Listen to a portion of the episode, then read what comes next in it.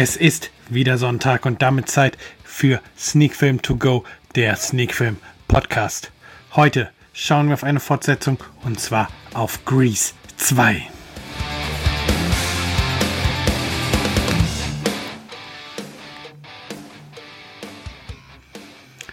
Ja, und damit sind wir mittendrin in Folge 81 von Sneak Film to go, der Sneak Film Podcast. Letzte Woche ist der Podcast zeitlich bedingt ausgefallen. Da lief es, da lief es, wie gesagt, die Zeit einfach nicht zu, einen Podcast aufzunehmen. So ist das, wenn man ein Ein-Mann-Projekt betreibt. Da passiert sowas dann schon mal. Da ist dann Familie etc. einfach wichtiger als das Hobby.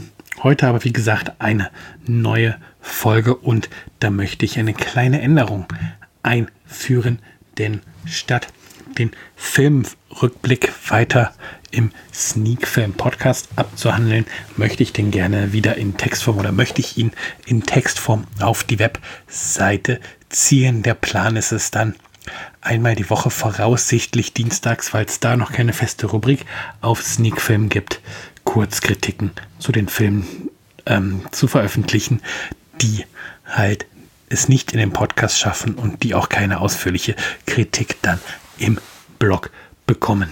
Von daher diese Woche noch einmal der Film Rückblick, bevor wir dann mit dem Hauptthema starten. Und für den nächsten Podcast möchte ich ihn dann wegfallen lassen und den Podcast dadurch vielleicht ein klein bisschen kompakter haben, um schneller zum Hauptthema zu kommen. Der Filmrückblick fangen wir an.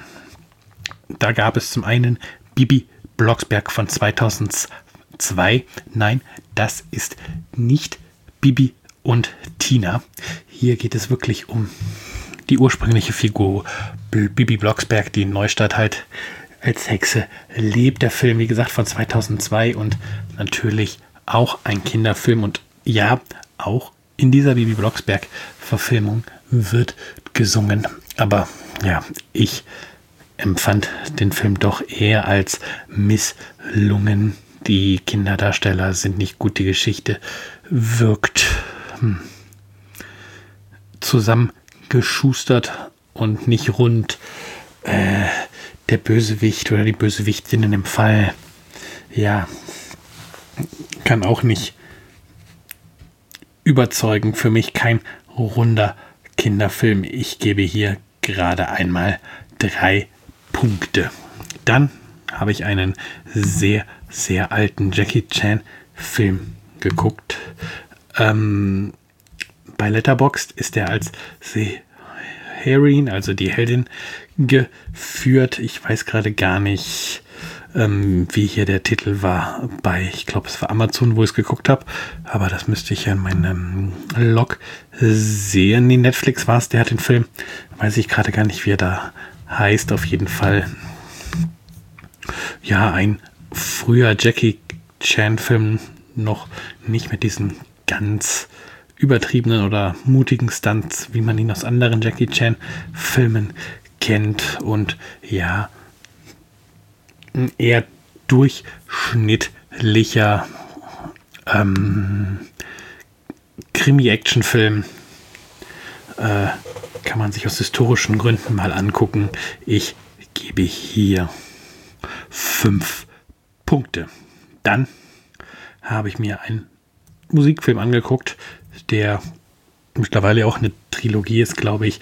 Und zwar Pitch Perfect. Eigentlich netter, witziger Film. Man hätte die Kotzszenen vielleicht weglassen können. Aber ansonsten, die Musik ist gut, die Story ist ganz nett.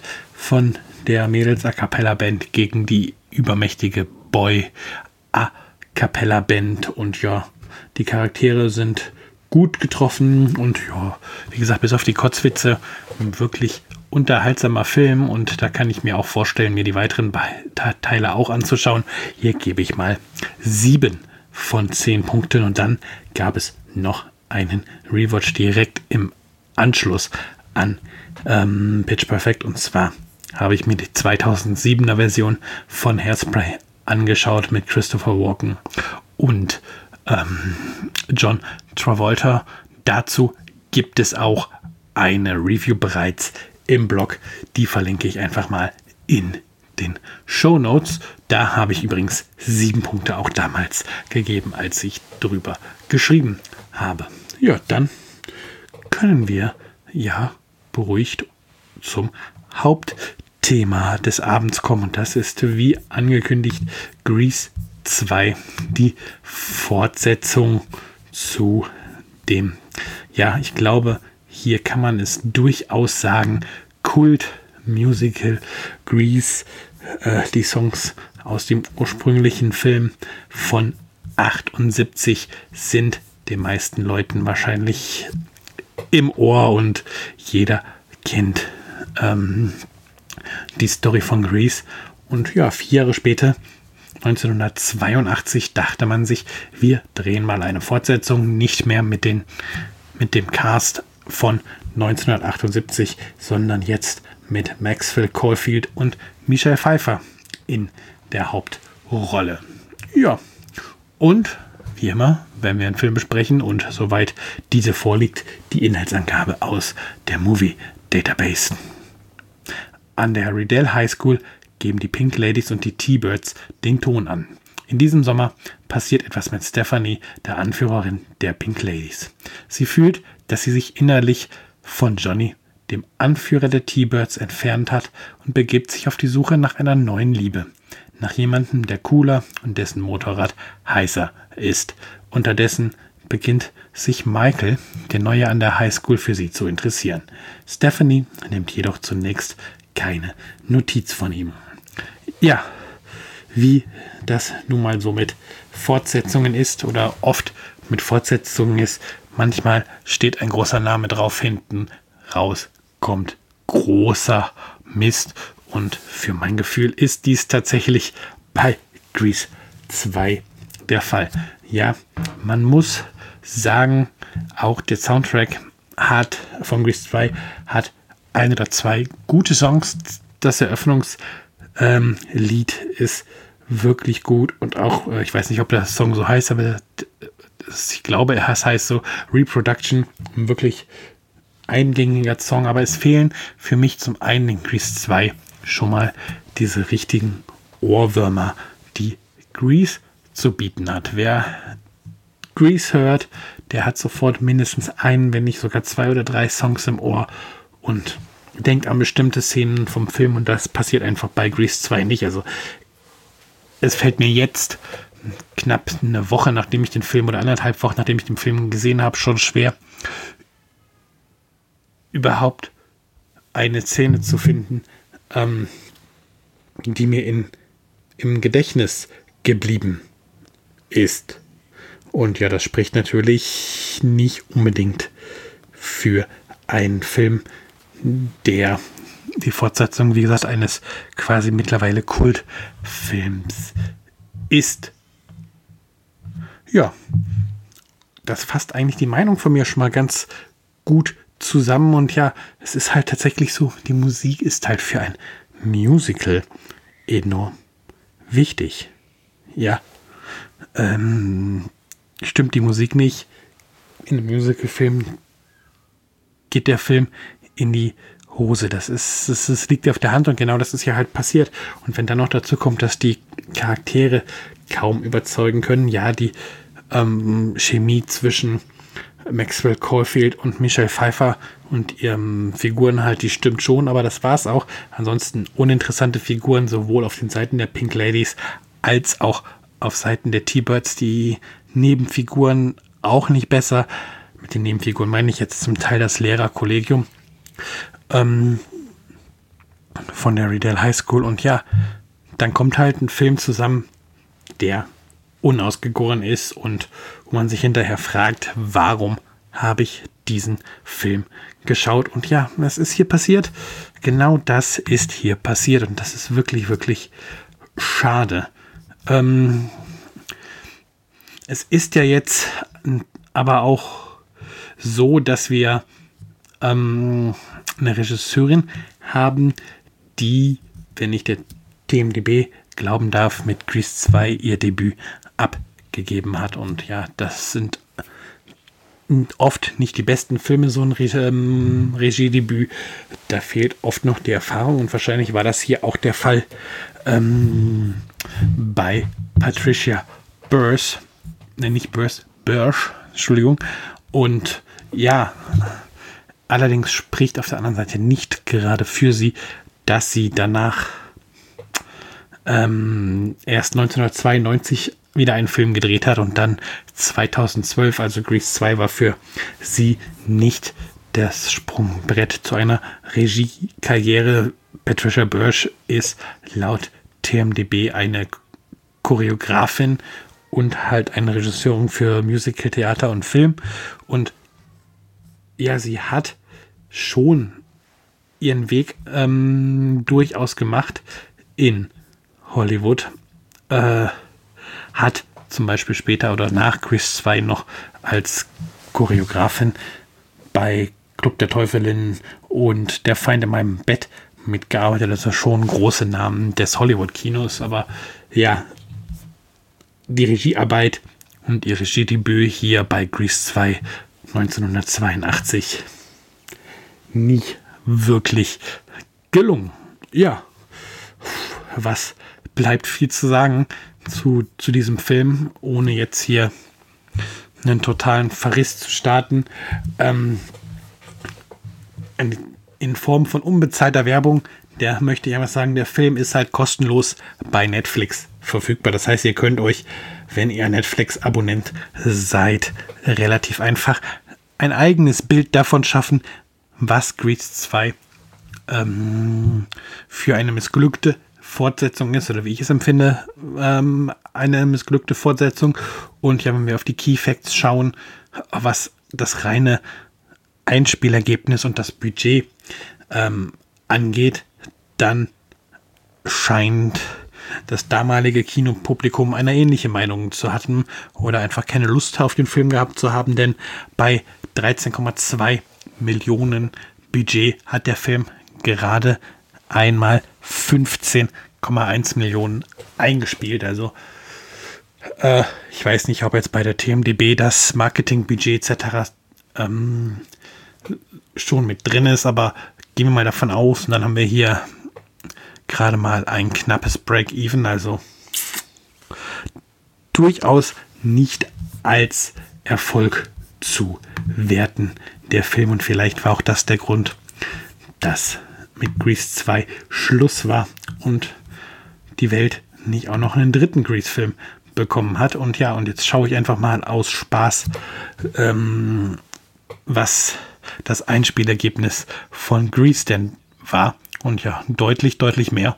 Grease hatte ein Budget von 6 Millionen Dollar und hat 181 Millionen eingespielt. Ähm, ja, da merkt man schon, dass da der größere Erfolg war. Quasi ja. Ich musste jetzt tatsächlich mal die Nullen im Kopf oder nicht im Kopf mit Hilfe des Calculators zusammenspielen. Der erste Grease hat also sein Budget 30 Mal wieder eingespielt und ja, da reden wir schon von ganz, ganz anderen Welten. Und da ist es ja auch so, dass ich den Film 2016 scheinbar, also den ersten Grease, rezensiert hat und der hat von mir acht Punkte bekommen. Und jetzt, wenn wir zur Wertung kommen für Grease 2, dann sage ich hier jetzt knallhart, ähm, hier gibt es gerade mal zwei Punkte von mir. Landet also auch in meiner Liste ähm, Bad Sequels bei Letterbox und mit zwei Punkten allerdings dann auch in der Liste richtig schlechte Filme. Jetzt möchte ich aber einmal kurz noch gucken, ob Grease 2 denn irgendwelche Preise trotzdem vielleicht gewonnen hat. Manchmal hat man sowas ja nicht auf dem Schirm. Ähm, nee, hatte aber drei Nominierungen. Ja, interessanterweise für The Stinkers Bad Movie Award 1982 war er als schlechtester Film nominiert und ja, bei den Young Artists Awards 83 war er als Best Family Feature äh, Animated Musical or Fantasy nominiert und Michelle Pfeiffer war als Best Young Motion Picture Actress, also als beste Nachwuchsschauspielerin, nominiert, aber hat keinen dieser Preise gewinnen können. Aber ja, auf jeden Fall war er scheinbar auch, oder nicht nur scheinbar, das ist ja hier niedergeschrieben in der IMDB, ähm, war wohl auch dann im Rahmen der schlechtesten Filme des Jahres äh, vorhanden und vorgesehen und nominiert. Wer hat denn damals gewonnen oder wer waren die Mitnominierten? Mitnominierte war eine Annie-Verfilmung, dann Pirate Movie, Der Mann ohne Gnade, Death Wish 2 und gewonnen hat ihn schon. Jetzt gucken wir mal, hat keinen anderen Titel in der IMDW, aber ein Drama, Historiendrama von Terence Young. Bisher tatsächlich nie von gehört, aber wenn es scheinbar einer der schlechtesten Filme 82 war, wohl auch nicht weiter schlimm und 2,8 von 10 Punkten in der IMDB sprechen da auch für sich. Aber so viel, nur ein bisschen Talk am Rande. Eigentlich ging es ja um Grease 2. Wie gesagt, da vergebe ich 2 von 10 Punkten und ja, kann nur sagen, macht euch trotzdem mal euer eigenes Bild davon. Wenn ihr Netflix habt, wie gesagt, ich kriege kein Geld dafür, das hier zu erwähnen, aber wenn ihr Netflix habt, klickt euch rein, guckt den Film mal an und vielleicht habt ihr ja eine völlig andere Meinung zu Grease 2. Vielleicht kennt ihr den Film auch schon und habt sie bereits die Meinung. Dann seid doch so nett, lasst uns Kommentare dazu da. Ich möchte wirklich super gerne über die Filme, die ich hier bespreche, mit euch diskutieren, andere Meinungen hören und ja, verstehen, warum es vielleicht Leute gibt, die den einen oder Film schlecht finden, den ich gut finde oder gut finden, den ich schlecht finde. Von daher, ich bin wirklich gespannt, was da bei rumkommt. Lasst halt, wie gesagt, den Kommentar da. Und wenn ihr Hörer meines Podcasts seid, was unglaublich helfen würde, ich weiß, es ist ein unverschämter ähm, Self-Plug, aber geht auf iTunes und lasst auch da bitte eine kurze Bewertung da. Es hilft einfach vielleicht meinen Podcast ein bisschen populärer zu machen und mehr Leute zu erreichen. Ja, dann soll es das für heute aber gewesen sein. Viel zu viel ähm, um den weißen Brei wieder herumgeredet. Aber so ist das nun mal manchmal. Verlaufe ich mich einfach in meinem Selbstgespräch hier. Aber dann jetzt wirklich vielen Dank, dass ihr zugehört habt. Wir hören uns dann hoffentlich nächste Woche wieder zu einer neuen Ausgabe von Sneak Film To Go, der Sneak Film Podcast. Macht's gut.